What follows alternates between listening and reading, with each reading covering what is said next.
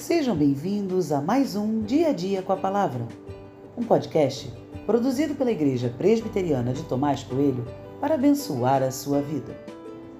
O título de hoje é Não Diga Uma Só Palavra e tem por base o texto de Jó 2, 11 e 13, que diz: Quando três amigos de Jó ouviram que todo este mal havia caído sobre ele, vieram, cada um do seu lugar ele faz o temanita, Bildade o suíta e Zofar o naamatita. Tinham combinado ir juntos condoer-se dele e consolá-lo. Sentaram-se com ele no chão durante sete dias e sete noites.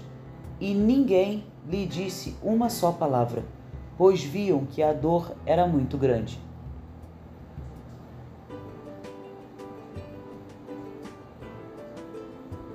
Quem nunca passou por uma situação em que simplesmente não sabe o que dizer para outra pessoa?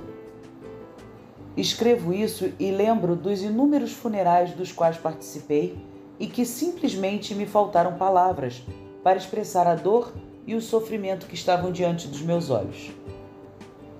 Por coincidência ou não, ao escrever esse texto, saio de uma semana em que passei por três sepultamentos. Não foi nada fácil Três histórias diferentes, três famílias diferentes, e em todos os funerais via a mesma dor.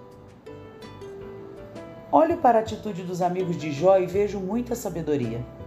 A primeira coisa que fizeram foi ir na direção de Jó. Isso é básico, mas essencial. Quem sofre precisa de apoio, precisa de abraços, precisa de amigos. Como nós, aqueles amigos também não sabiam o que dizer por isso, eles decidiram apenas sentar ao lado de Jó por sete dias, sem falar absolutamente nada.